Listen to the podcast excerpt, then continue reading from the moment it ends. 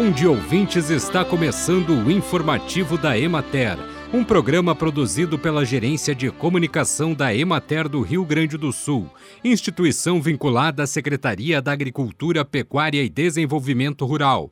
A apresentação é de Matheus de Oliveira, na técnica José Cabral. As chuvas restabeleceram a umidade no solo necessária ao desenvolvimento das pastagens. As boas condições de luminosidade e as temperaturas amenas, além de beneficiarem as plantas, também trouxeram conforto térmico para os animais animais em pastejo.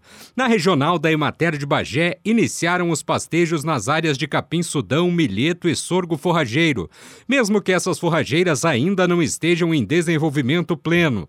Isso está ocorrendo devido à falta de opções de alimentação para o rebanho nas propriedades. Porém, deve prejudicar a capacidade de produção de massa verde ao longo do ciclo de utilização. As áreas de trevos e cornichão destinadas à produção de sementes continuam continuam produtivas. Porém, nas áreas com cornichão foram realizadas pulverizações com inseticidas para controle de percevejos. Na regional de Pelotas, os baixos volumes de chuva têm alterado a rotina nas propriedades produtoras de leite. As mais tecnificadas usam sistemas de irrigação. As demais precisam ajustar as lotações para evitar a queda de produtividade. Muitos produtores ainda não conseguem implantar as pastagens de verão em áreas de solo sem a umidade necessária. Já nos locais onde ocorreram precipitações, houve desenvolvimento dos cultivos de milho para silagem e as pastagens de verão se mantêm boas. Na região de Santa Rosa, os técnicos extensionistas da Emater relataram maior procura por recursos de crédito para a implantação de sistemas de irrigação.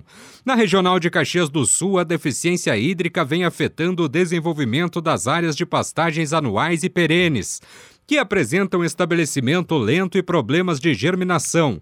As áreas de Tifton e Gig são as que ainda resistem e continuam fornecendo condições de pastejo, ainda que com a desaceleração da taxa de crescimento. Em função da menor umidade dos solos e das temperaturas mais elevadas na regional de Passo Fundo, foi realizado somente o pastoreio rotativo, sendo suspensas as demais práticas de manejo. Em 15 de novembro, as forrageiras anuais de verão estão morrendo.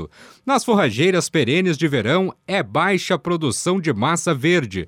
Produtores reduzem a utilização das pastagens cultivadas pela baixa oferta de massa verde e para não comprometer as plantas. Bem, e por hoje é isso, nós vamos ficando por aqui. Mas amanhã tem mais informativo da Emater. Um bom dia a todos que nos acompanharam e até lá!